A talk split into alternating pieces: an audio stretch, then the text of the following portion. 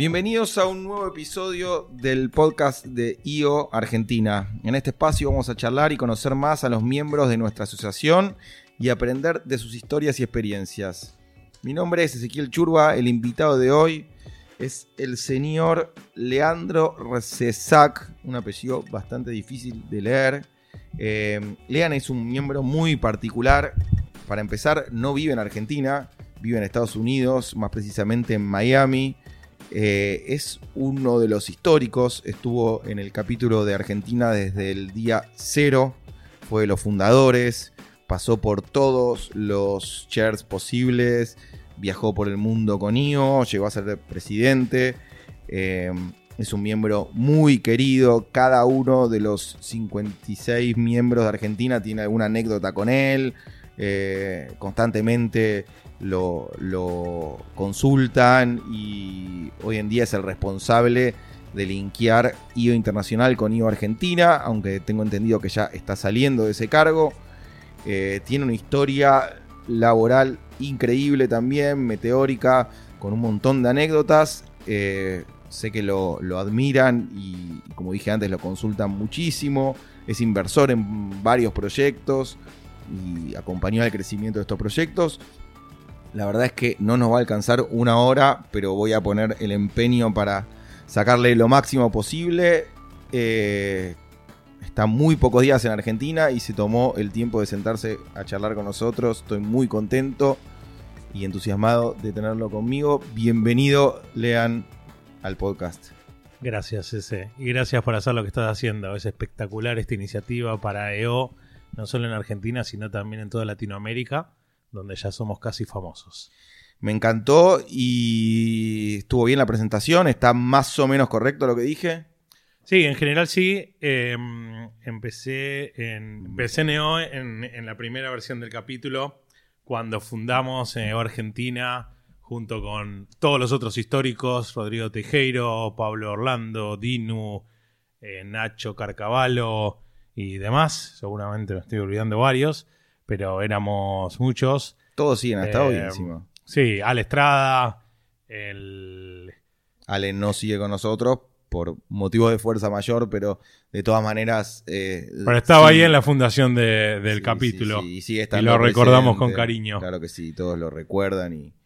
El, y, y, bueno, y de ahí la verdad es que sí, me, me, me, metí mucho con EO, que te voy a contar un ratito, y, y especialmente en lo que tiene que ver con el, el camino de, de, aprendizaje y de aprovechar EO al máximo. Eh, como hablábamos antes, EO se trata de, de, muchas cosas, pero en particular se trata de Learn and, and Growth, de, de, de, aprender y crecer como emprendedores y como personas. Y el truco es el que vos me contabas, ¿no? Cuanto más le pones a EO, más, más le sacás. Quiero que me cuentes el, el, truco ese con mucho más detalle, pero lo vamos a dejar para el final, que sea el, la conclusión de toda la charla. Y me gustaría empezar por tu historia personal. Eh, ¿Dónde naces? en qué tipo de familia, qué tipo de educación tuviste. ¿Me puedes contar un poco de eso? Bueno, nací en Buenos Aires, en provincia de Buenos Aires. Um, ¿En qué lugar? Nací en Capital, pero vivíamos en Morón. Perfecto. A los tres años nos mudamos a, a Hurlingham, así que zona oeste toda la vida. En el seno de una familia de emprendedores, familia judía de emprendedores. Eh, es un papás, apellido raro el tuyo. Es polaco. Es polaco. Mi, mi, abuelo vino de Polonia cuando era muy chiquito. Es impronunciable para, para eh, la gente evitamos, común. Evitamos la R, así que mm, con CESAC estamos bien, claro. pero le estoy acostumbrado. Pero cuando vas a hacer un trámite, lo que sea, y lo ven... Cuando empiezan un... con... R, yes, soy, yo. soy yo, voy me acerco. Entonces, eh, mis padres eran comerciantes, eh, adiviné de qué tenían negocio. Telas. De ropa. C casi, casi, ¿no? Mm. El, el post, post tela. Eh, tenía negocio de ropa en, en Hurlingham, en zona oeste, y eso tuvieron toda la vida. Uh, duró 60 años ese negocio, lo cerró mi mamá el año pasado. El... Crecí en una familia muy linda. Después, cuando uno es chico no se da cuenta, pero cuando fui creciendo y fui más grande me, di cuenta de todos los beneficios que tenía y los privilegios que tenía por estar en una familia, eh, te diría casi perfecta, comparado con todo lo que hoy sé que existe.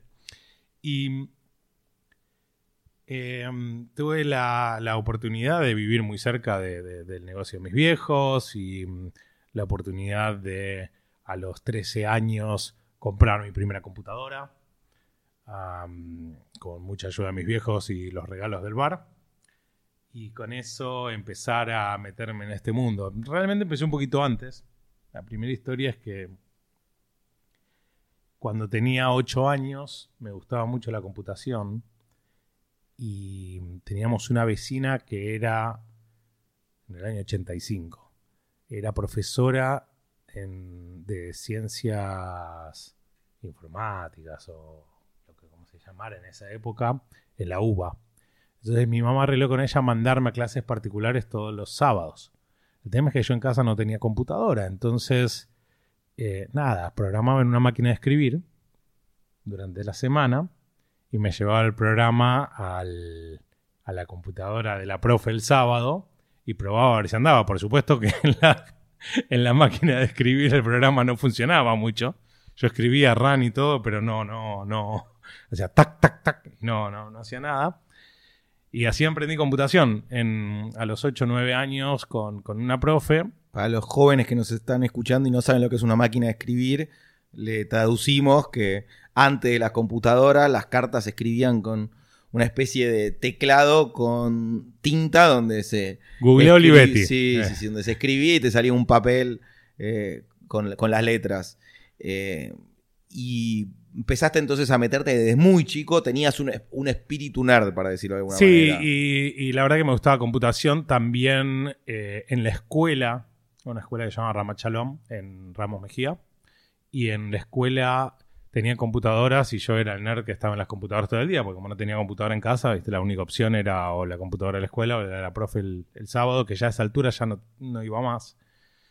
Eh, hasta que por suerte a los 12, 13 años conseguí comprarme la primera computadora y ahí empecé a aprender a programar en serio. ¿Qué computadora estamos hablando? ¿Una PC? La primera compu fue una Commodore 128 usada, que no me acuerdo ni a quién se la habíamos comprado. Venía la 64 y después la 128. Sí, pero la 64 la salté porque no había, no había. recursos económicos en casa para, para la 64. Pasamos de la, del Atari a la Commodore 128 con disquetera 1540, no, 1571, clave para los nostálgicos. Y de ahí fui para una XT y después el, lo que todos hicieron, que fue la 286, 386. Y, eh, pero, pero aprendí a programar en la, en la Commodore. Después seguí con la XT y demás.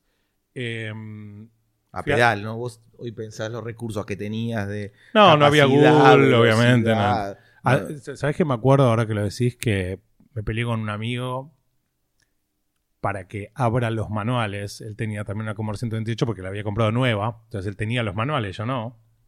Y los manuales de él estaban en, embolsados. Y él los quería mantener así para cuando la vendiera, poder decir, están los manuales. Y yo, déjame ver tus manuales, déjame abrir los manuales para aprender.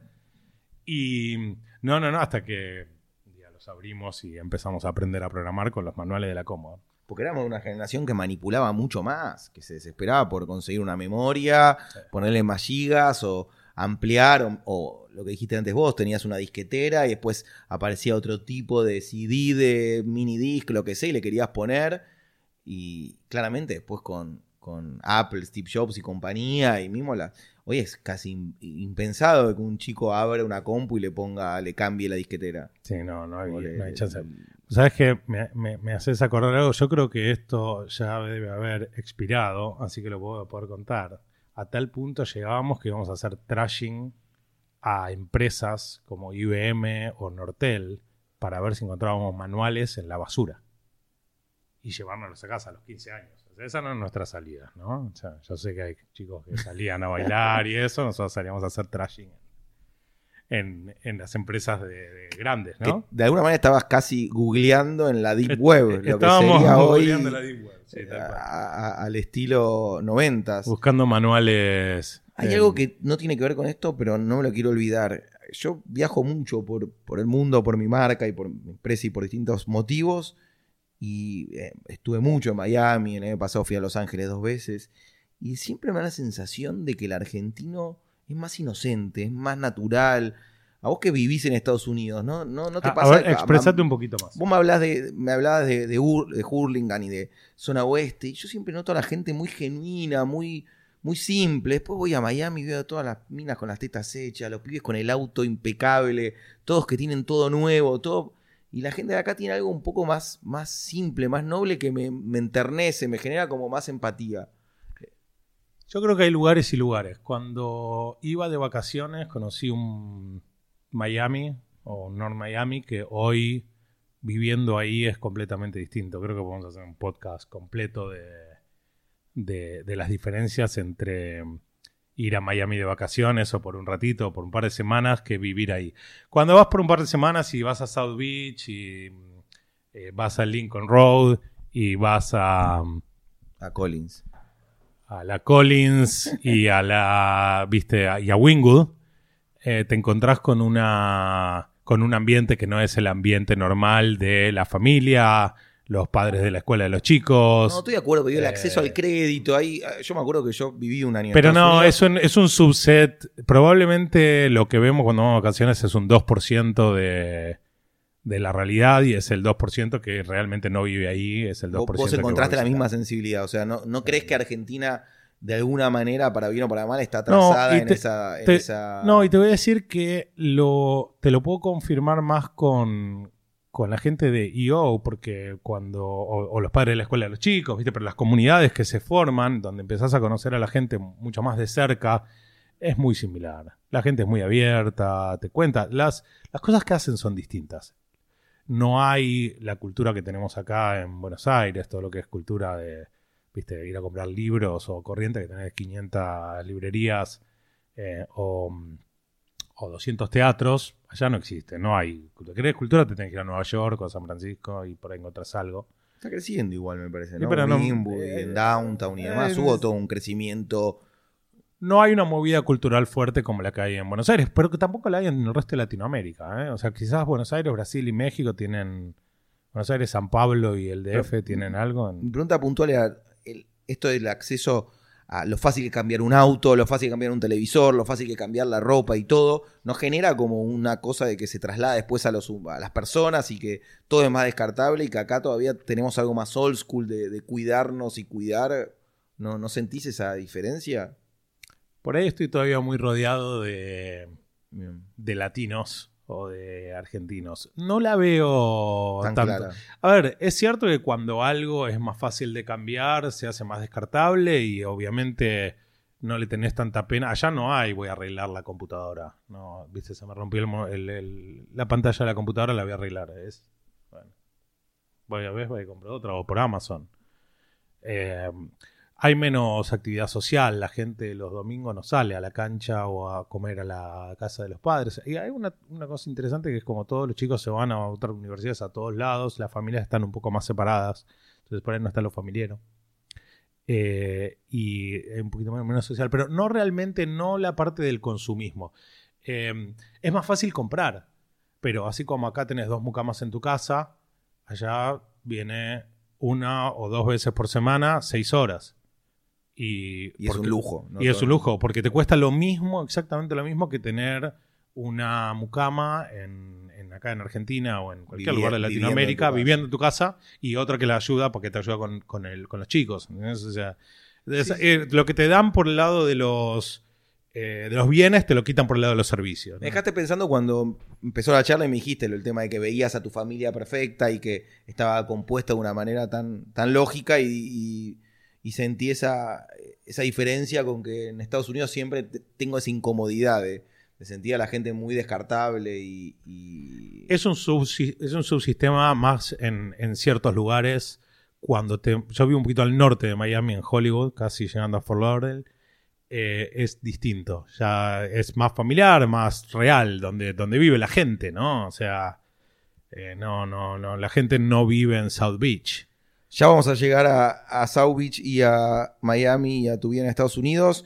continuemos un poco más cronológicamente con tu educación. Te Eh, contaba que, que, mm, que a los 12, 13 años compré mi primera compu eh, y ahí empecé también a estudiar en la ORT, eh, en la escuela técnica, el ciclo ¿Te, básico. te mudaste a Capital o estabas No, más no, cerca? seguía, o seguía en Hurlingham una hora y cuarto todas las mañanas. Ah, ok, te levantás a las 5 de la Una hora y media. Yo fui a Hort igual que vos. cinco, cinco y cuarto, sí, salíamos cinco y cuarto. Y nosotros entramos 8 menos cuarto, ¿no? Sí. y nos... nos- levantamos cinco y cuarto, salíamos seis y cuarto. Y allá íbamos. Bien. Y a la tarde salíamos a las 4 y 10, llegaba a las 6 de la tarde a casa. Yo había días que salía a 6 menos cuarto. Tra- esos días en general mi viejo pasaba a buscarnos. Claro. Muy buena onda porque era insufrible volver en... Yo volvía en subte, tren y colectivo. Tomaba el Claro. subte B a La Croce, tren hasta Rubén Darío y el colectivo a mi casa. Hoy que tenés hijos, vos lo pensás, y si se empezara el día a las 5 de la mañana y terminarlo a las 9 de la noche, es inhumano casi. Ese, sí, ese. Fuertísimo. Y además lo llevo todos los días a la escuela, es genial. Sí, pero bueno, por eso digo, eh, hacías un esfuerzo. Yo, yo que vivía en, en Libertador y, y Ugarteche mucho más cerca, llegaba reventado con el tablero de, de Tablero de, de- de- ¿Cómo se llama, Jogas? diseño, no sé qué, Sí, pero era un tablero gigante Sí, con mil reglas. Y sí, sí, sí, fue una época sacrificada, pero aprendimos mucho de Orte estuvo fu- La Hort fue buenísimo. Eh, tam- también empecé a... informática, ¿no? Sí, seguí en informática, pero también empecé a, a trabajar, si querés, mientras estaba en quinto año. La ORT, viste, terminé en sexto año. En informática. Y mm, empecé a programar. Informática era en Yatay, me parece, Sí. ¿no? O sea, que te tuviste que ir de Montañés. O vos No, hiciste no, todo- yo siempre hice Yatay. Ah, perfecto. Sí, sí, hiciste sí, todo sí. Yatay. Nosotros teníamos. eh, ustedes tenían, creo, pasarelas, nosotros teníamos pasillos, Sí, sí, sí. nosotros teníamos armarios y ustedes lockers, pero nosotros éramos de Yatay. Ok, ok, Yatay. Bueno, ahí te- no, no Y- había entendido esa Y diferencia. nosotros teníamos tizas rojas y ustedes coloradas, pero está todo bien. con- Y usos con- de Disney Con montañas. nosotros, claro, y ustedes iban a Disney y el que no salta no va a punta. pero- Ahí va. Y entonces, seis años clavaditos en, en Orte Yatay, aprendiendo informática, que era una carrera bastante nueva dentro de todo también. Medio, creo que tenía más tiempo informática. Mm. Había otras que eran un poquito más nuevas. Cuando yo llegué estaba medios, de, medios, medio de comunicación y... Eso sí, en Montañeses. Eh, bueno, había varias, varias cosas. nuevas, pero Informática tiene un poco más de tiempo. Lo que sí habían cambiado todas las computadoras, se habían renovado todo eso. Estaba buenísimo. El data center era increíble. Eh, y ahí aprendí un poco más. Y en quinto año empecé a trabajar. Me acuerdo que mi primer trabajo real fuera de lo familiar fue. mm, fui fuera de vender billeteras a los 10 años y, y de hacerle el software a, la mueblería de mi tío a los 14. Mi primer trabajo real fue hacer un software de gestión para eh, una empresa de reciclado de plásticos cerca de mi casa. Tenía 17 años y, por repartí panfletos y me llamaron, me dijeron, che, me interesa esto. Yo dije, bueno, te lo hago, acordamos 1200 mangos. O para mí era una fortuna, imagínate, estaba yendo a la secundaria, éramos todos pobres y yo tenía 1200 dólares que, iba a cobrar de, de eso. Aproximadamente tres cuotas debían ser de Orte. Eh, Sí, más o menos. Sí, era, entonces era 200, sí, sí, más o menos. Pero no importa, eso lo pagaba mi viejo, yo era pobre, Sí, o sea. pero para eh, calcular en, en- en- en- y, y, y eso fue buenísimo porque aprendí la vida laboral real mientras iba a la escuela.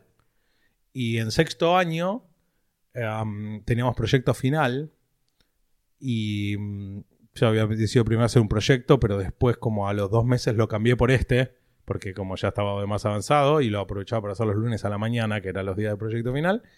eh, y lo pude terminar, lo entregué, lo cobré, tuve que todo, pero la verdad es que salió buenísimo. Y ese fue mi primer trabajo real durante, durante la secundaria.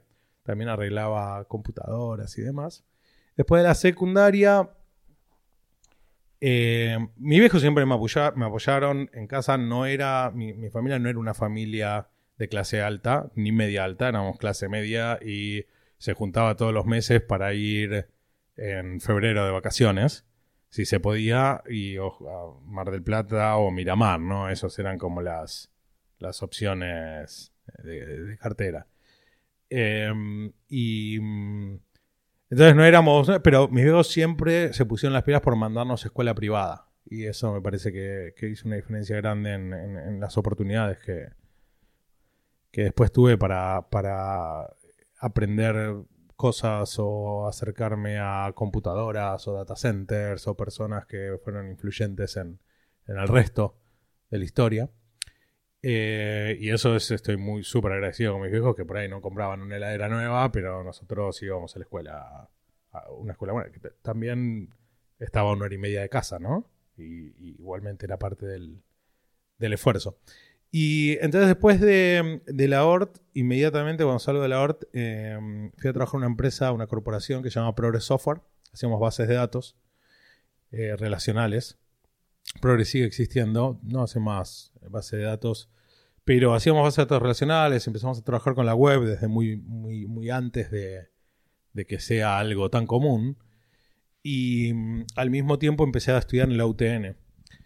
Eh, cuando estaba en tercer año en la UTN, lo que me pasó fue que, porque viste, los primeros, en realidad empecé en la UBA, después me pasé a la UTN, me habían tomado como el primer año. El segundo año, entre el primero y el segundo año es todo joda, es eh, cosas básicas que no, son cosas básicas que no te, que, no aportan mucho a la carrera. Pero en tercer año empezaron las cosas serias. Ahora, terce- cuando estaba en tercer año de la UTN, yo ya había hecho todo el sistema de fondos fijos para cablevisión para conectar todo el país cuando no había internet. Eh, en las cajas chicas, ¿no? Las rendiciones de cajas chicas de todo el país. Había recorrido todo el país con cablevisión instalando el software. Eh, había eh, hecho base de datos relacionales en Progress que hacíamos eso, inventaban eso. Que era un negocio millonario porque se reproducía solo. o sea, era nuevo el cable, no tenía competencia. Básicamente, creo que en esa época estaba Cablevisión. No, estaba Cablevisión y, y, Y- BCC y Multicanal, pero después eh, BCC se la dividieron entre Cablevisión y Multicanal. Siempre le fue, di- digamos, siempre fue un buen negocio el cable y para nosotros fue el puntapié inicial. Pero antes de eso, Pero es como digo, la- el celular de los 90 era Sí. eh, la, la El demanda. cable en esa época era lo la máximo. demanda era enorme, todos querían tener en su casa y, Sí, era y- y nada, hoy lo siguen pagando, pero en te- casa no teníamos cable, pero bueno, se hacía lo que podía. No, pero digo, es, hoy tenés otras ofertas de Netflix, de online, los canales de aire crecieron, pero en esa época era mágico de repente Era mágico, tener negocio cable era de lo máximo. deporte, películas, como era otra historia. Entonces el crecimiento era enorme. Y ahí en, en, en y en Cablevisión había aprendido mucho y estaba en la, en la facultad, iba a la facultad y la verdad que me aburría. ¿viste? Te- te- te- discutía con los profesores, ¿no? Querían enseñarme a hacer un fondo fijo de la forma que. un- me acuerdo del día que, que la profesora de sistemas eh, nos quería enseñar a hacer un fondo fijo y yo dije, mira, yo hice el fondo fijo de cablevisión y no funciona así, funciona así, así, así. Y tuvimos que cambiar esto porque lo que vos estás diciendo en la realidad no, no, no jala, ¿viste? No, no, no, no va. El alumno menos deseado. Y claro, ese fue el primer problema. El segundo problema fue con el profesor que me quiso enseñar bases de datos con un libro que hacía referencia a bases de datos en cintas perforadas, cintas de papel perforadas. No había nada que hablar. O sea, yo estaba haciendo bases de datos relacionales y ese día, Ya era antiguo cuando él lo explicaba. ese día decidí dejar eh, la UTN. ¿eh? Y, y dije, no, esto no me está agregando valor. Eh, yo ya estaba trabajando en una empresa donde era socio de esa empresa. Después de esa empresa separa- nos separamos. Mi, mi socio se, mm, ¿Cuál era esta empresa que era se asociada? llamaba Imark.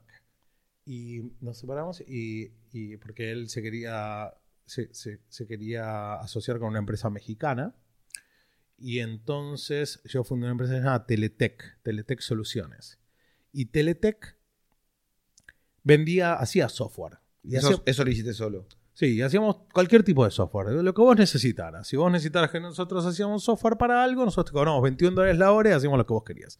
Pero si vos necesitabas que fuéramos a comprar Coca-Cola al supermercado y nos pagabas 21 dólares la hora, íbamos a comprar Coca-Cola al supermercado. O sea, no, no discriminábamos en qué hacíamos. Servicios profesionales por 21 dólares la hora. Y además sabíamos programar, con lo cual si quería que hagamos eso, lo hacíamos. Y ahí, bueno, nos quedamos con el proyecto de cablevisión, de fondos fijos y otros proyectos, me acuerdo una, una imprenta y otras cosas. Y después de este proyecto de, cablevisión, la gente de cablevisión que nos había visto hacer algo que era difícil, ¿viste? Conectar 50 ciudades con modems y eso, nos dicen, mira, Telefónica está saliendo de Cablevisión. Telefónica era dueña de Cablevisión y estaba frenando el despliegue de banda ancha de Cablevisión porque ellos sabían que iban a desplegar a DSL desde Telefónica. Entonces no querían que Cablevisión despliegue banda ancha. Eran los españoles ya. Sí. Y, y eran dueños de una porción de Cablevisión y una compañía, un fondo que se llama Hicks, le compra su parte y salen. Entonces me llama el CIO de Cablevisión y me dice, mira, Telefónica está saliendo, nosotros tenemos 50.000, 35.000 cable modems en- implementados y tenemos un plan, ahora que sale Telefónica, para crecer a 10.000 nuevos cable modems por mes. O sea, tener 10.000 nuevos clientes por mes.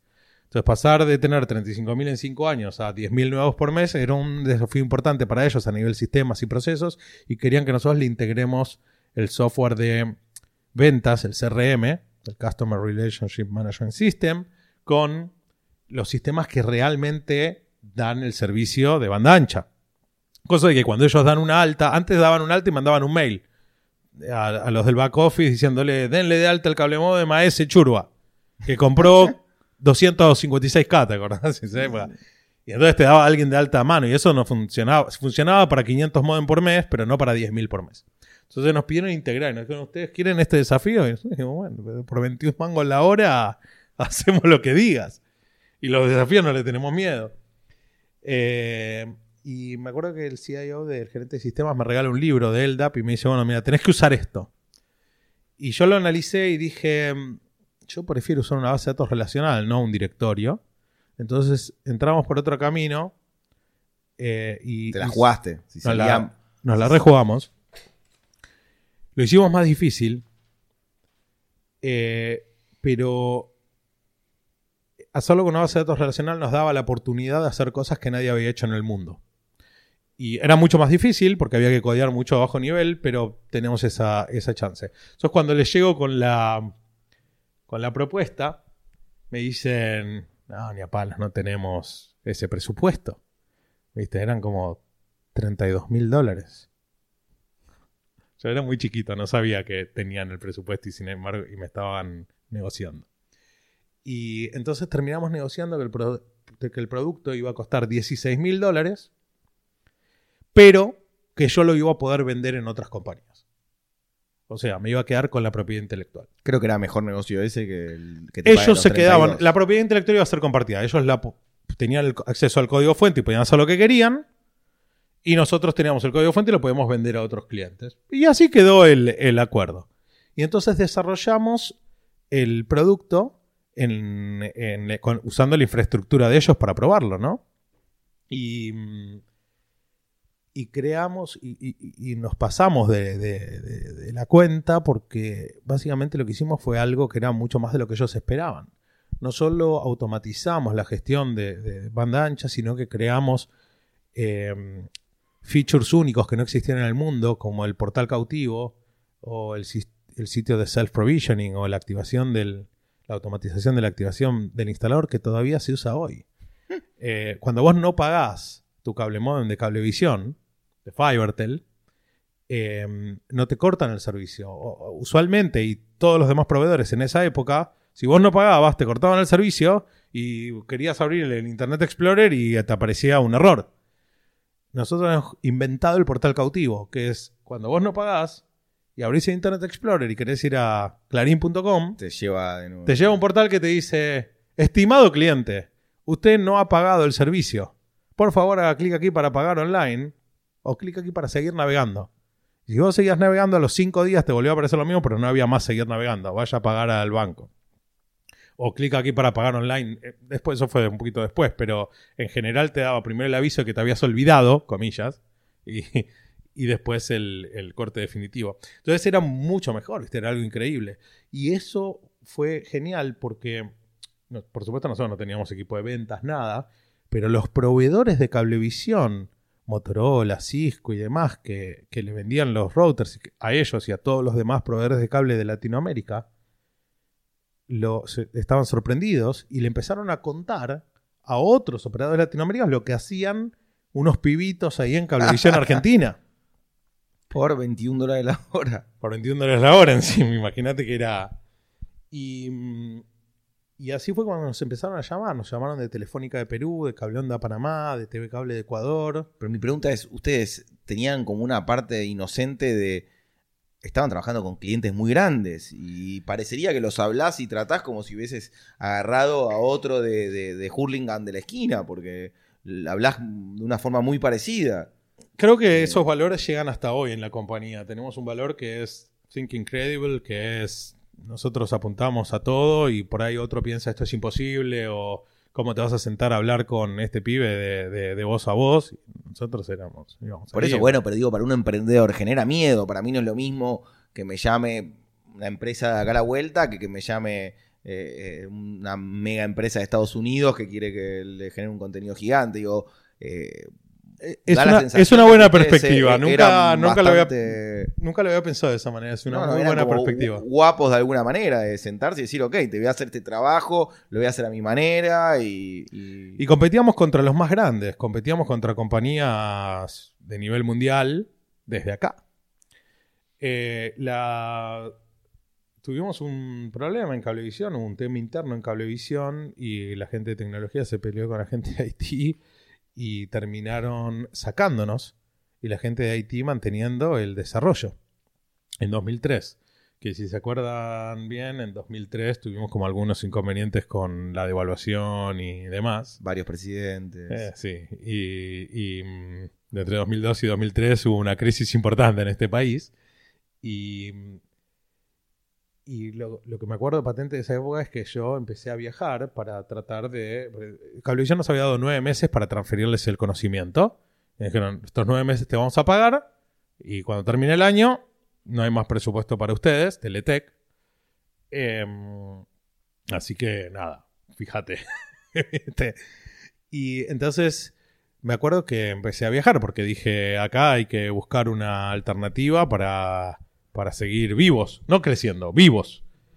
Y con, con, esa, con esos viajes, me acuerdo muy patente del 2003 y la devaluación porque me subí al vuelo de Taca para ir a Lima y cuando volvía, viste que Migraciones está, Migraciones para argentinos y para turistas. Éramos dos en la fila de argentinos y 218 en la fila de turistas no había ningún argentino que viajara, porque lo que era un pasaje que valía 300 pesos pasó a valer 1200 pesos. Y. Em, pero, pero no había otra, no había alternativa. Cablevisión nos quedaban 6, 7 meses de vida y si no le vendíamos otro. Y en esa época es cuando nos empezaron a llamar de los distintos em, potenciales clientes súper grandes y bueno, había... Yo creo que pasa por ahí. Era supervivencia, ¿viste? O sea, había que ir, no, no había opción de no había opción ese de, no ir y de no hablarle de tú a tú a, los, clientes, porque era eso o, achicar o cerrar la compañía. Y vos tenías la posición de CEO, o sea, viajabas y te sentabas con los clientes, les vendías, le presupuestabas, volvías, trabajabas en el desarrollo, estabas en todos lados. Yo era el dueño de la compañía, pero mi posición era vicepresidente de productos y servicios. No teníamos CEO, no teníamos presidente, nada, pero yo no era el CEO era el número 2 o 3, no se sabía bien qué era. Agarraba la valijita y se iba a Perú, a Panamá, donde sea, a cerrar el negocio. hice, hice, locuras, hice viajes de 21 días en, en, 9, 10 países. Mm. Hice un viaje de una semana, terminé mal esa semana, donde hice 5 días, 5 países. Eh, a la mañana me tomaba el vuelo de las 7 de la mañana y llegaba a las 11, me reunía a la tarde y al otro día a las 7 de la mañana me tomaba otro vuelo. Eh, y esa fue una época de viajar mucho. O sea, fue muy, muy, mucho esfuerzo, pero, pero valió la pena, porque a partir de eso empezamos a estar en toda Latinoamérica. Siempre con una base en Argentina, tus empleados. Siempre todos en tu Argentina. talento y todo era, estaba en base acá. Todos en Argentina y. Em, Vos ya vivías en Capital Federal, ya me había mudado, casado. Sí, sí, sí, sí. Me, me, había mudado a Capital, estaba, me casé en 2004 eh, Camino Hijos. Y en el 2005 lo que pasó fue muy interesante. Em, que em,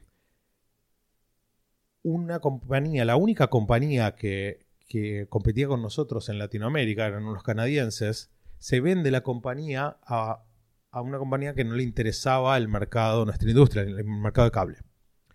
Y entonces los distribuidores de esta compañía se acercan a nosotros y nos dicen, mira, acá hay dos opciones. O nos vamos a buscar a los de Irlanda, que eran otros competidores, y los traemos a Latinoamérica y seguimos compitiendo. O nos asociamos, somos tus distribuidores exclusivos en Latinoamérica. Nos das un 30% de comisión de todo lo que vendemos. Mucho de 30. Pero vamos a ser los únicos, así que puedes triplicar tus precios. ok, no es tanto el 30. Y además, te migro mis seis clientes que tenía con los canadienses, los migramos a tu plataforma. Y ahí fue cuando dimos el gran salto, porque lo primero que pasó fue que triplicamos los precios. Realmente lo que pasaba era los precios eran los precios de lista, no los triplicamos. Pero cuando competíamos, los bajábamos a un tercio. Llegábamos hasta un tercio por competencia. De 21 a 63 se fueron. De 21 dólares la hora a 63 Bueno, ya, ya a esa, sí, es cierto. De hecho, un poco más. Pero a esa altura ya vendíamos producto y lo vendíamos por dispositivo. Entonces, lo que terminábamos cerrando en general en 3 dólares por dispositivo, volvió al precio de lista de 12 y terminamos cerrándolo en 9. Entonces, y claro, literalmente se fue por 3. Nuestro partner se quedaba el 30%, con lo cual duplicamos las ventas inmediatamente, pero además este partner nos mudó, nos migró a todos los clientes que él tenía con la plataforma anterior a nosotros, con lo cual todo el crecimiento y el mantenimiento fue em, exponencial. Ahí pensamos el, el crecimiento exponencial. De ahí empezamos a vender en muchos más clientes, le vendimos a a América Móvil, a la empresa iba creciendo, vos tomabas más gente. Súper, súper. Crecíamos. era. Crecía, duplicábamos la compañía cada 18 meses. Eh, a esa altura, 2007, 2008, debíamos ser 50 personas. 2010 ya éramos 100. 2011 ya éramos. 2011 2012 ya éramos 200 personas. ¿Y la fuiste profesionalizando o vos la seguías manejando como una empresa familiar? No, eso fue muy importante. Vos estabas, porque eso siempre me, me intriga en el crecimiento, de cómo se puede crecer sin, sin perder esa identidad y saber manejarla. Mira, hay una de las cosas más importantes que yo aprendí en mi carrera de, emprendedor, y probablemente toda la gente de O lo tiene claro ya a esta altura, pero para, para nuevos emprendedores lo que siempre les digo es, esto, y es como abro cuando doy una charla de, la historia y de emprendedurismo, abro siempre así, es... Eh, mucha gente me decía, me daba consejos, ¿no? ¿Viste? Cuando vos manejas una empresa y eso siempre viene la de la familia, los amigos, a darte consejos. Y uno de los consejos que más me acuerdo era uno que decía, nunca, pero nunca delegues la chequera. Delega todo, pero nunca delegues la chequera. Y ese consejo siempre me hizo ruido, porque yo decía, puta, a mí no me gustan los números. A mí no me gusta lo, lo cuadrado, lo seco, ¿viste? la FIP, cobranzas. Eh, a mí me gusta vender.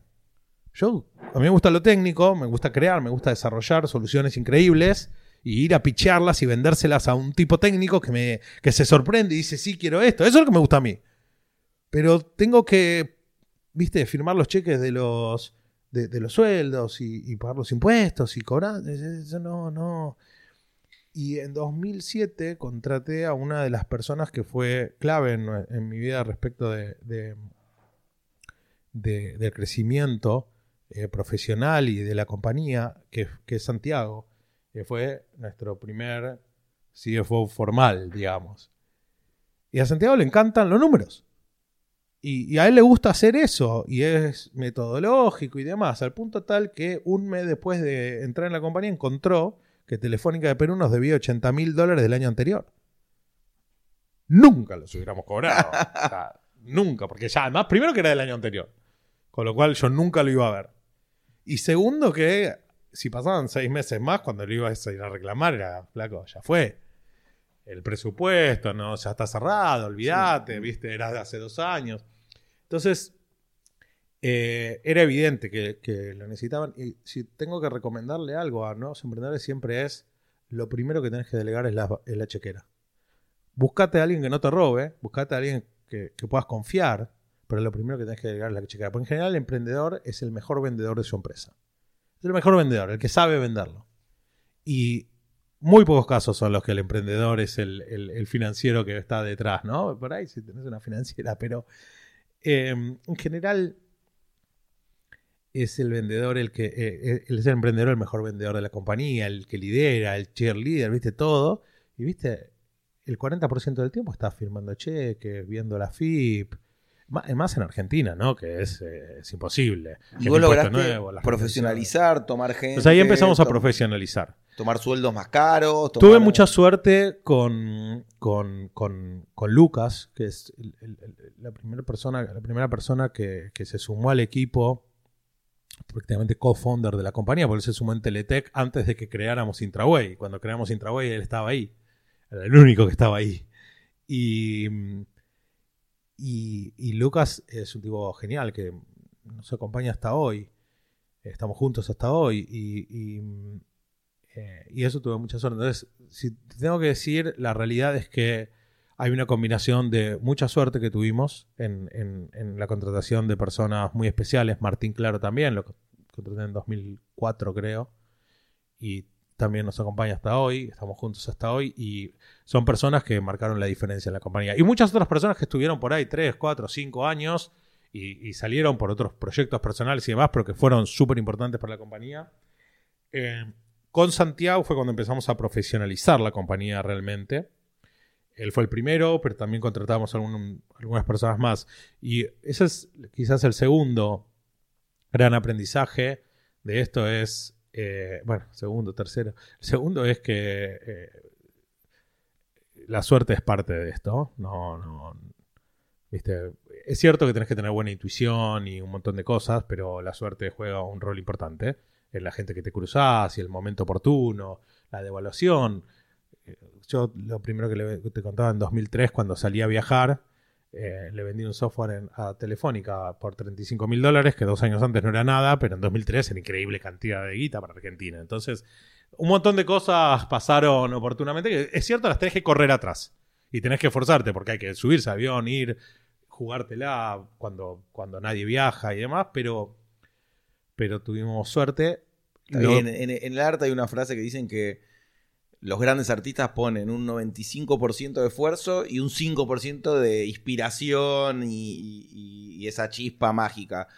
A lo que voy es, tenés que tener suerte, pero creo que la suerte es el 5%. El otro 95% fue el tiempo que vos pasabas revolviendo containers para buscar un manual de una computadora o mientras los chicos estaban mirando a Flavia Palmier o vos estabas ya programando y ese fue los componentes que hicieron que la suerte eh, funcione. Si Puede ser. No, hubiese funcionado. No, lo, no, no, no, no es para discutir hoy, pero en, en mis círculos, incluyendo en mi foro, una de las, de las discusiones que tenemos es que yo creo que hay más suerte que el 5. Creo que es un poco más. No, es cierto que hay una parte de esfuerzo y una parte de. Pero digo, si no estás preparado para acompañar esa suerte, eh, se te pasa por el costado. Lo veo con grandes amigos míos que tuvieron oportunidades. No, me, no me quiero meter, pero estar preparado.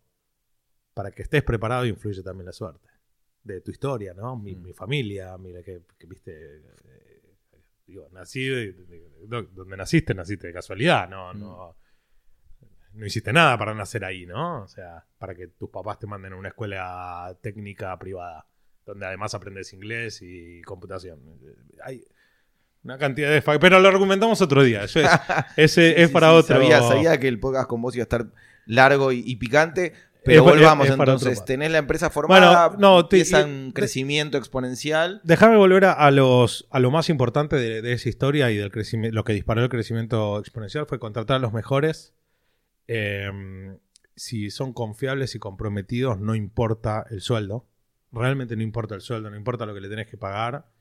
Contratar a los mejores, porque esos son los tipos que, van a ser los centuriones que van a liderar tu, ejército y van a hacer que, puedas ir al siguiente nivel. Si tenés chance de ir al siguiente nivel, esos lo van a, lo van a liderar y esa es mi experiencia. Donde no hice eso, fracasé. Y cuando en cada, cada momento que hice eso, hoy, con, el diario del lunes, sé que fueron las, decisiones acertadas. Profesionalizarse, contratar a los mejores está un poco relacionado. Eh, implementar procesos, pero lo más importante es delegar, delegar y delegar o sea, hacer lo que vos haces mejor y que lo demás lo hagan los demás, empezando por la chequera. Eh, es difícil porque, viste, más cuando no tenés, cuando yo vine de una familia de clase media donde no manejábamos guita Y cuando empezás a manejar guita, decís, ¿y a quién le doy la chequera? ¿Viste qué puede pasar acá? Eh, pero, pero es clave, porque si yo me dedicaba a la chequera, no me dedicaba a vender, no iba a viajar, no, no hacía lo que, lo que hice. Sí, y yo veo que los emprendedores muchas veces no tienen hándicap ni oportunidad de, de que les vaya mal. Eh, hace poco vino un invitado acá al podcast y me contaba que Mercado Libre durante muchos años perdió plata. Hoy es la compañía que más cara de Argentina y factura, vale como 30 mil millones de dólares. y Nosotros no todo. teníamos eh, voy la oportunidad decís- de perder plata. Ya lo sé, por eso digo, vos decís contratar a los mejores, delegar y delegar todo lo que puedas, pero muchas veces el emprendedor se encuentra con que no va al banco y el banco le pide garantías que no consigue, sale a hablar con los inversores y les cuesta venderle una historia porque no factura como para justificar eh, eh, la llegada de inversores, y no sé, se encu- hay un, un laberinto en el cual es muy difícil eh, traer gente profesional y pagar sueldos altos y delegar. Entonces eh, No. termina perdiendo el tiempo y usando su tiempo para hacer lo que no sabe. Nosotros llegamos como, si querés, al 120% de stretch. Nos estiramos más, hicimos más de lo que de lo que deberíamos haber hecho con nuestro poco profesionalismo, si querés. Pero profesionalizamos en el momento justo porque si íbamos al 140% nos explotaba todo. Pero llegando a ese 120% nos dio el combustible o la los, los recursos para poder invertir en, en esta gente. El tema es este.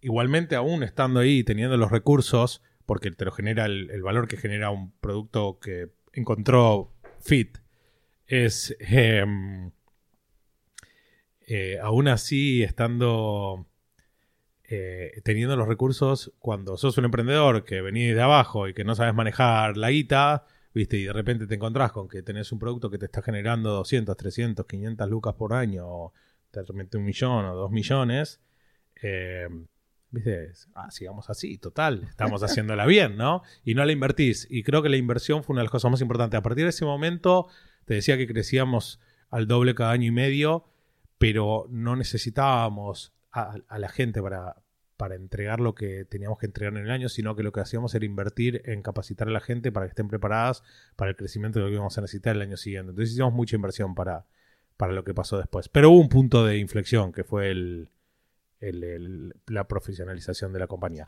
Ahora, te voy a contar la historia de EO, porque acá llega EO y, y yo sé que este creo que va a ser el, podcast más largo que tuviste. Em, o lo vas a editar. Pero llegando a EO en 2013, Todavía vivías en Argentina. vos. Sí, sí, vivía en Argentina, la compañía ya era bastante grande, eh, facturábamos varios millones de dólares, creo que estábamos alrededor de eh, 15, 16 millones de dólares, una cosa así, ganamos un montón de plata, yo no entendía nada. Eh, y, pero la realidad es que, bueno, te conté, dejé la facultad en tercer año, pues no me daba valor. Eh, nunca, nunca hice una administración, un MBA o... o- y la verdad es que lideraba a base de intuición y muy buen sentido común.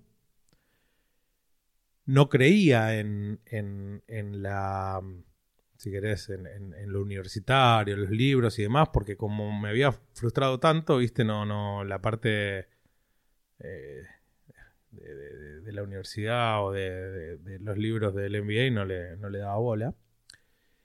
Hasta que entré en EO y en 2013, cuando entro en EO, digo, che, esto, esto está interesante. Y EO, claro, bueno, teníamos... Una de las cosas más grosas de EO es el Path of Leadership. Y yo tuve la oportunidad, como éramos miembros fundadores, de formar parte del board. Había- alguien, tenía que, alguien tenía que estar, ¿viste? O sea, no había 50, éramos, Sí, éramos 8 y el Casi board que- necesitaba 8. sí. Claro, sí, sí, era un, un chapter board. No había chance. sí, y el- la primera prioridad del board era que cada uno traiga uno para hacer 16. Y, y lo que pasó fue que el board, en el board empecé a conocer otras personas, otros emprendedores como yo. La primera vez que me sentaba en, un, en una conversación eh, íntima con otros emprendedores. Con un Dinu, Pablo Orlando, Nacho Carcavalo. Lean Álvaro Chenales, Tejero, Álvaro que Lean estaba también en la primera camada. Bien. Y- y fue como revelador, ¿no? Entonces empiezo a escuchar algunas cosas que yo digo, epa, esto es interesante, yo nunca había escuchado una cosa así. Y, y entonces Neo, claro, estás en el board, empezás a entender todos los productos que tiene EO. Tenemos 102 productos en EO. Para la gente que, que solo usa el foro y, y por ahí dice, esto es muy caro para el foro. Cuando vos en- te enterás que tenés 102 productos y usás uno de 102, por ahí entendés por qué te resulta caro. Pero em, el- entonces cuando estás en el board, uno de tus trabajos es ir al GLC. En el GLC aprendes un montón de cosas y aprendes de... No sabes que hay 102 productos, pero en el GLC te dicen que hay 10, 12. Porque no puedes aprender 102. El GLC, para el que no está familiarizado, es el encuentro eh, internacional de todos los capítulos donde viaja el board de cada país, se encuentran y de alguna manera los entrenan para el siguiente año a cada uno en el, el- board el que le tocó. Si te tocó tener el chair de integration, integración o, o learning o el que sea, O el presidente mismo se entrena para su puesto este, este año. y van, no sé, miles de personas de todo el mundo y hay como un- también un networking internacional de la hostia. Sí, este año, interesantemente, lo abrieron a miembros también. Entonces hay un par de días que los miembros pueden, formar, pueden ir, cualquier miembro puede ir y, y aprovechar un día de learning que está abierto a todos los miembros. Pero en general Este es... año fue en Asia y de nuestro capítulo viajaron Pablo Potente, que es el nuevo presidente, y Seba. Seba Zanga, que es el, el histórico encargado de learning y qué sé yo. Y, y- y sigue creciendo junto con Agos Linemer y todos, todos Sí. los que... La verdad que tenemos un equipo increíble en EO Argentina. Eso es... es EO Argentina es fantástico.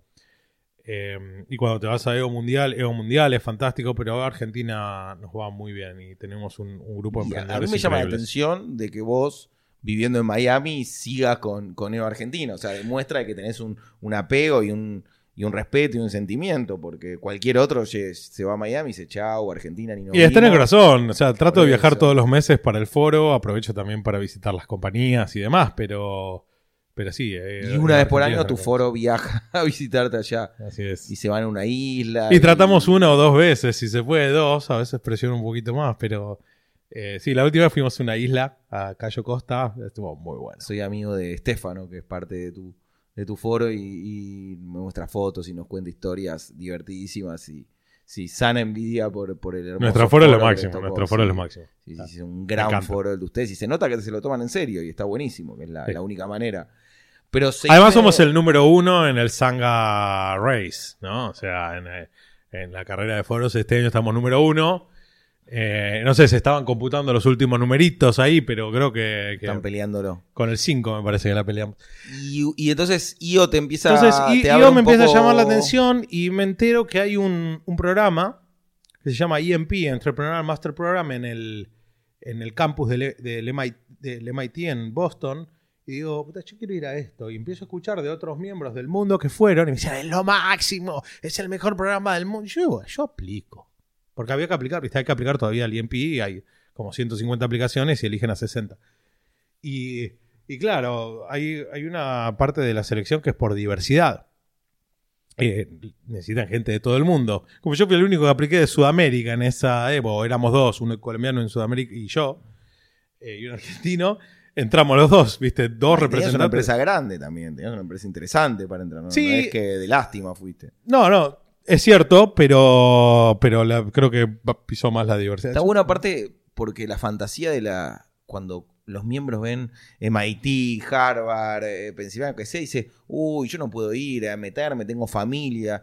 Y yo No, por tener amigos que hicieron el MIT como, como Nacho Carcavalio y demás que fueron, o Agus Lindemer que está haciendo la hora, es una semana al año y después eh, lo haces de tu casa y demás. Entonces digo, no, no es que te imposibilita laburar o mantener a tu familia, ¿no? Mira, el, el EMP en el MIT me voló la cabeza.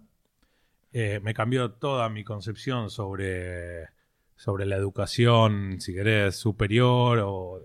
Obviamente cuando estás en, en- un edificio de- de- del MIT, la- los facilities son distintos a, a los que tenés en la UTN, ¿no? O en la UBA.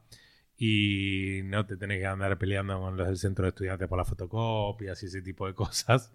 No sé si todavía pasa, pero... eh, y la verdad es que el, el- el- programa era de un nivel increíble que yo nunca había visto en mi vida, al punto tal que eh, y este la dejamos para el segundo podcast, el, el EMP salvó, la, salvó Intraway, me salvó la compañía en el año 2015 cuando eh, nuestro cliente más grande, que era el 50% de los ingresos, nos hizo bye bye. Eh, nos mandó besis. Y, Y gracias al... al- y con todo- a- ahí fue que apliqué un montón de cosas que aprendí en el IMP. Y, y hoy puedo decir que gracias a un montón de esfuerzo de, de- de los chicos que, que no- que- que me estaban acompañando y, y los profesionales que me acompañaban no volcaste. y, del, y de lo que aprendimos en el IMP, no volcamos. Y, hoy, digo, cuando las empresas pierden, una empresa que factura 25 palos pierde 50, 60% de su facturación, es difícil eh, no quebrar.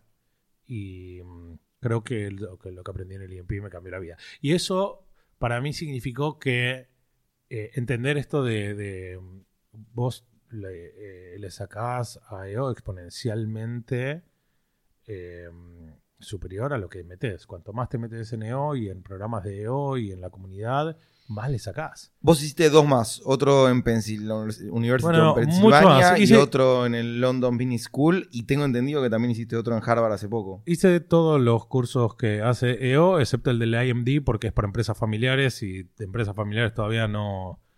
Ya lo voy a necesitar cuando mis hijos. eh, Quizá, ojalá la venda antes y que mis hijos hagan la suya, pero eh, simplemente porque es o, el del IMD en, en- en Suiza, creo que es, el, eh, es para empresas familiares. Pero sí, hice London Business School dos veces, me voló la cabeza, soy amigo del, de, de- de John Mullins, que es el, el líder de entrepreneurship.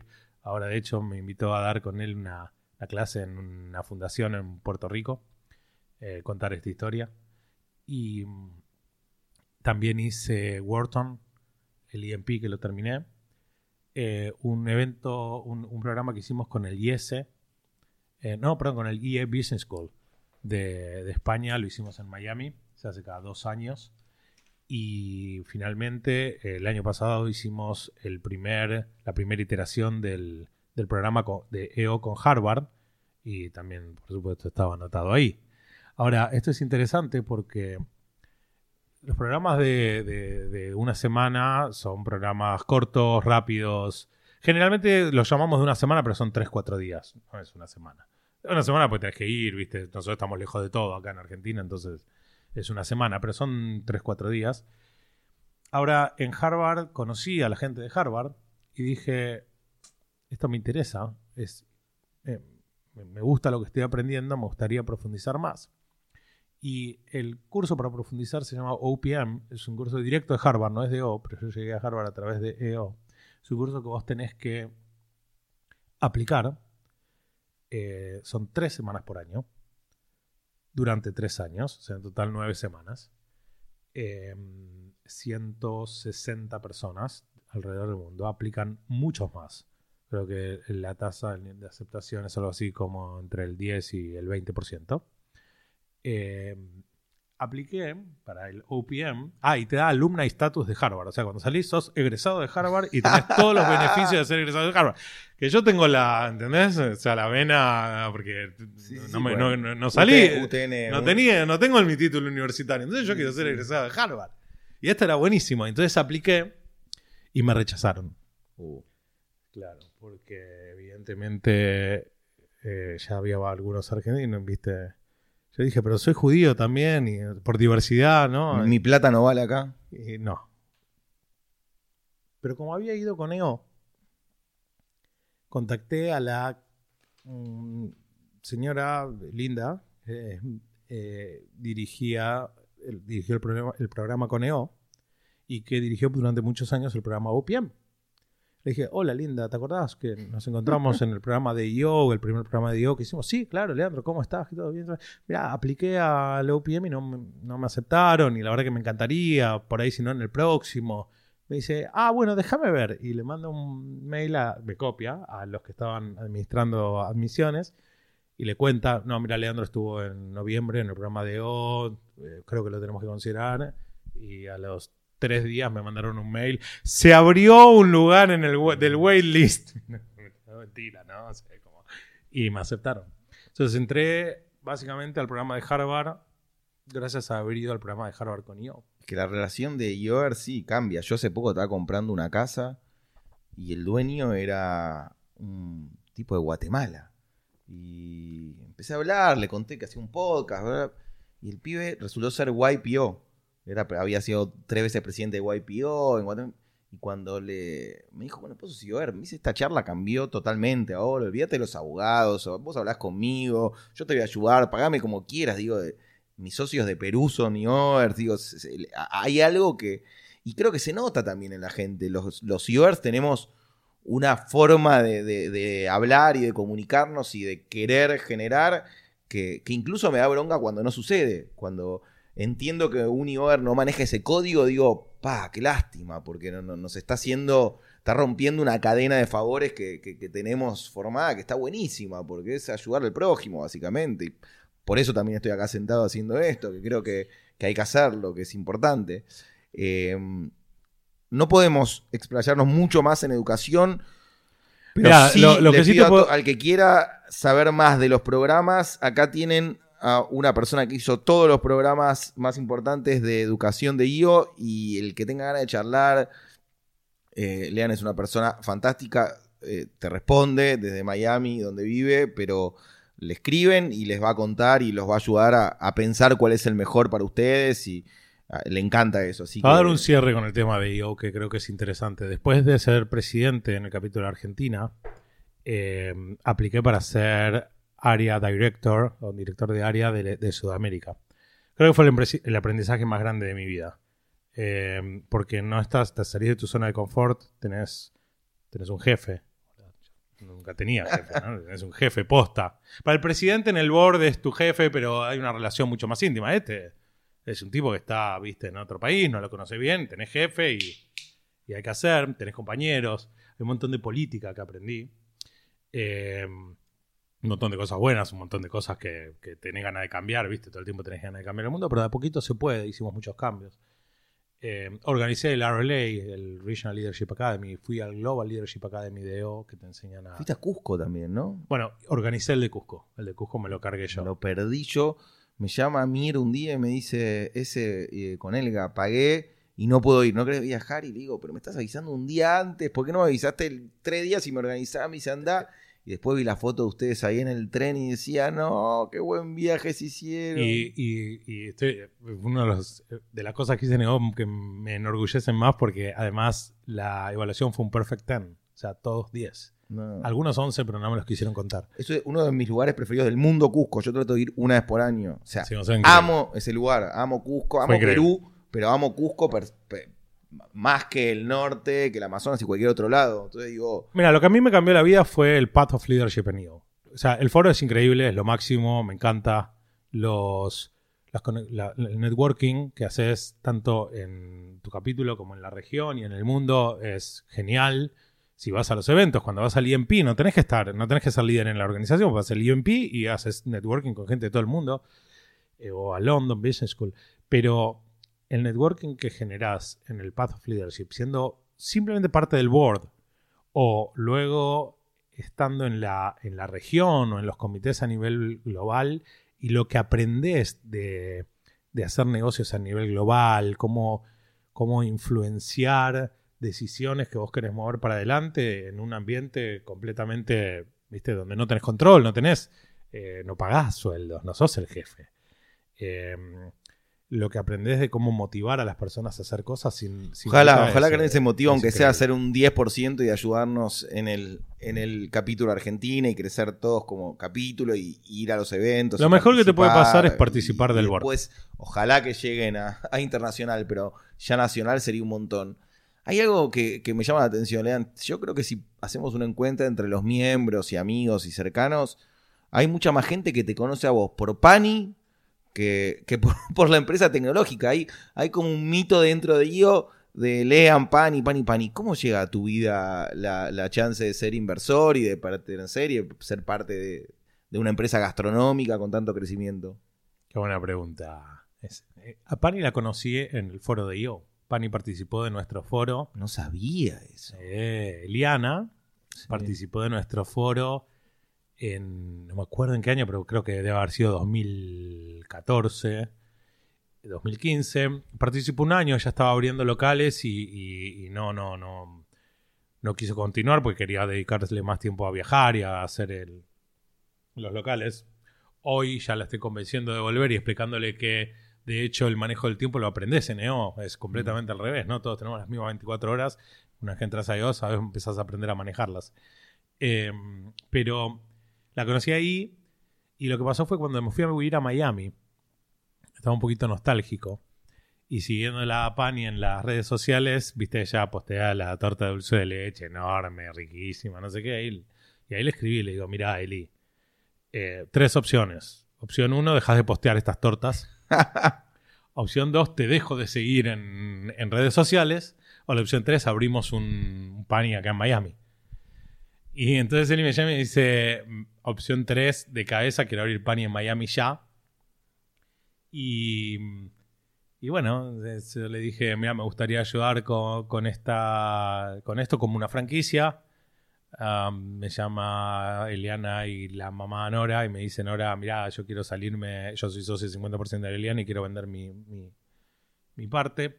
No le presenté a Eliana muchos socios, pero Eliana no, muchos potenciales socios, pero Eliana no quiso ninguno, pero ella me dijo que con vos sí lo haría. Y paréntesis, nos conocíamos del foro, o sea que había una. Habíamos llegado a compartir cosas que en general. Yo ya sabía con quién se estaba metiendo. Para mí eso fue también. Y vos sabías. Yo también, eh, y, y- y- pero, pero fue muy interesante porque ot- fue otra cosa que, que habilitó EO, ¿no? Conocerte entre, entre dos personas y hacer negocios. Y bueno, y entré eh, a trabajar con Eliana. eh, me convencieron, no sé qué hicieron, no sé qué pasó. Pero pasé de que iba a tener una franquicita en Miami que le iba a atender mi esposa a 50% de la compañía.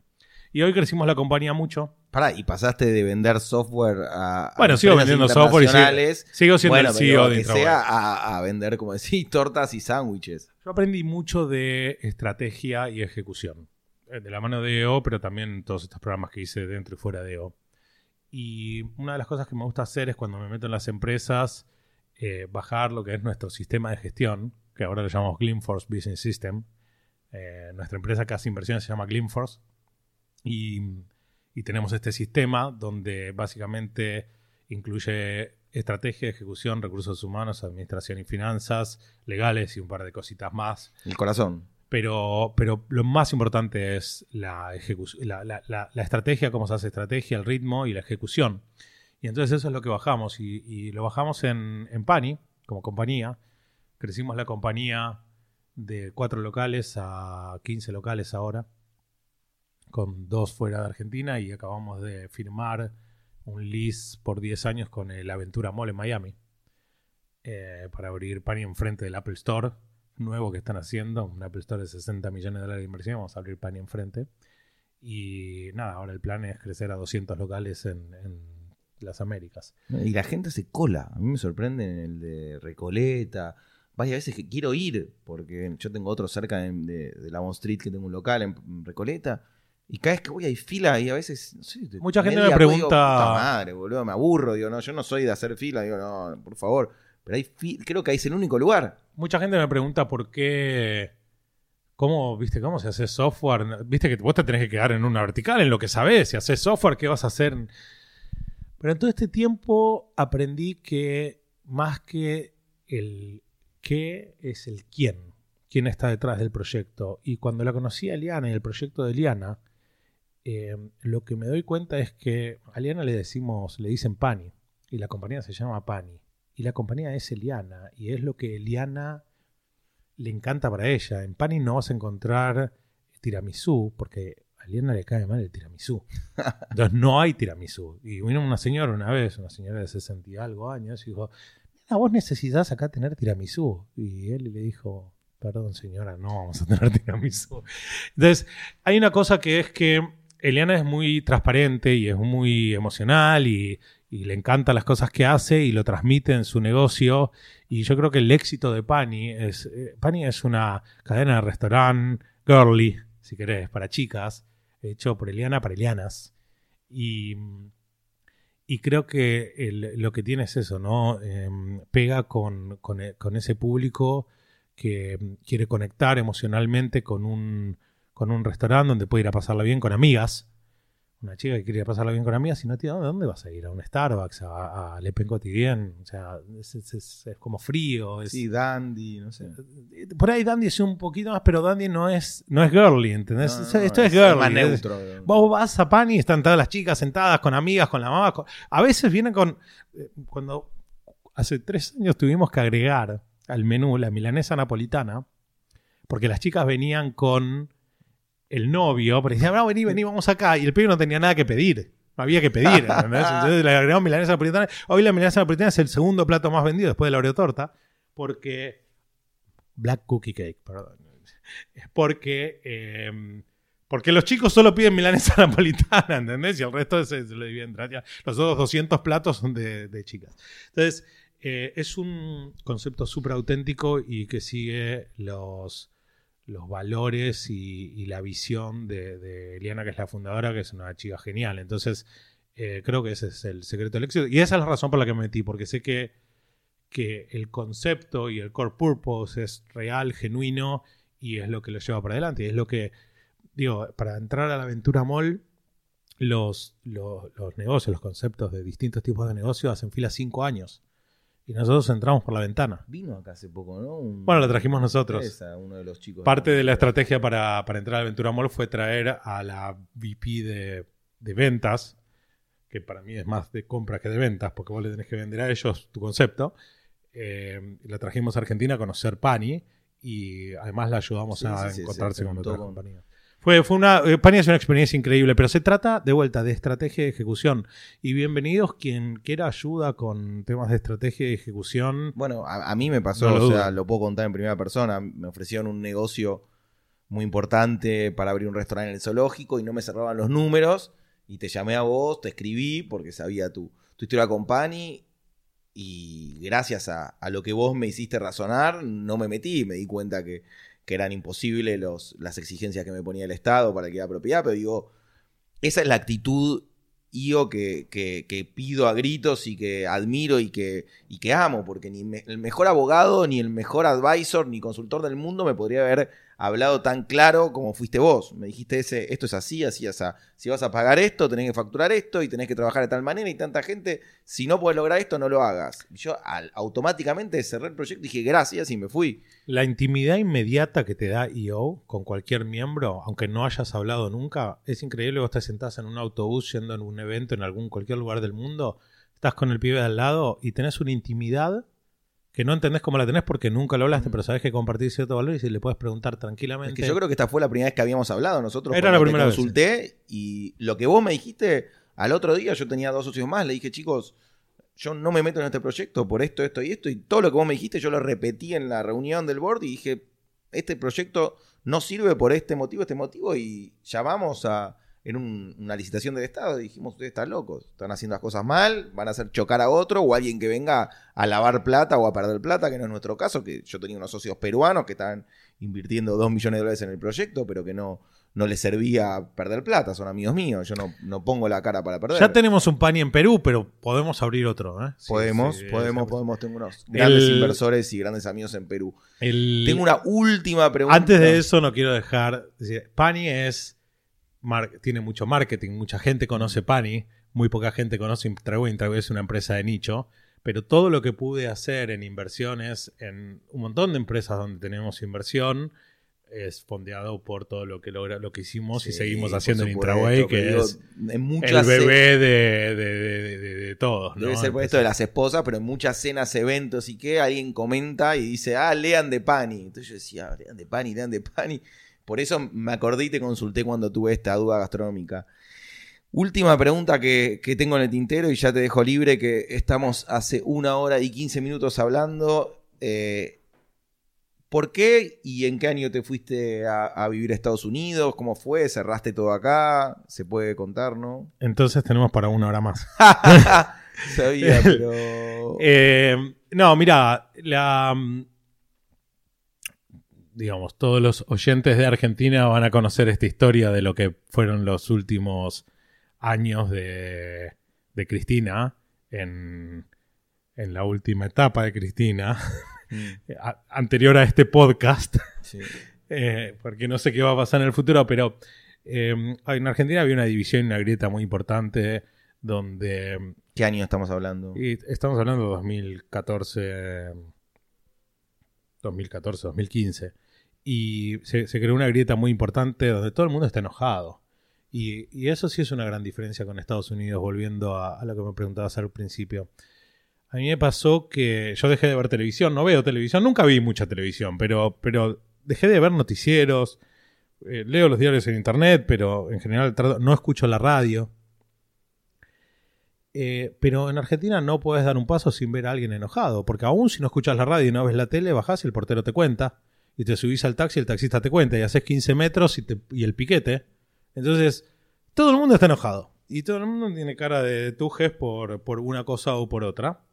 Y cuando estás en la oficina, estás almorzando en el comedor y ves la televisión y, y está el subtítulo y todo el mundo está enojado. Entonces, eso fue, si querés, una de las cosas más importantes que a mí me motivó a... Y agarraste a tu familia, hijos, esposo, Sí, todos. y, no, y es se muy interesante. Y se instalaron en Es Miami. muy interesante para el podcast 3, porque ya te prometí el 2 y ahora este es para el 3. es que yo me divorcié de mi esposa, el, bueno, y mi esposa se divorció de mí también, ¿no? Fue conjunto, en, hace nueve años prácticamente, ocho años, eh, en el 2011. Y, y nos fuimos a vivir todos juntos en el 2016. Ahora, ¿qué significa todos juntos? Bueno, yo, yo dije, me quiero ir a vivir a Estados Unidos, ¿querés ir? Y ella me dice, sí, estoy podrida de este, esta grieta, está todo el mundo enojado, no podemos hacer nada, ¿viste? Los problemas de seguridad, que por si suerte se iba nunca, nos- ella, solucionaban los chicos también. nunca nos tocaba de cerca, pero claro, yo no me voy a ir allá sin mis hijos, mis hijos no se van a ir sin la mamá, pero la mamá no se va a ir sin el novio. Eh, y yo tampoco sin mi novia, entonces básicamente hicimos como el paquete todo y nos fuimos Campanela. todos juntos a, a Miami. Vivimos en casas distintas, separadas, no en las mismas. Pero, pero bueno, eso es una historia para otro. Pero muchos me preguntan, ¿te fuiste para, para expandir la empresa en, en Estados Unidos? La verdad que la expandí. Cuando llegué a Miami empecé a trabajar con el equipo local y, y vendimos en Mediacom en, este- en Nueva York, en, en Wow, en Denver, que tienen presencia en todo Estados Unidos y son compañías increíbles. Eh, wow, es pública, Mediacom es muy grande.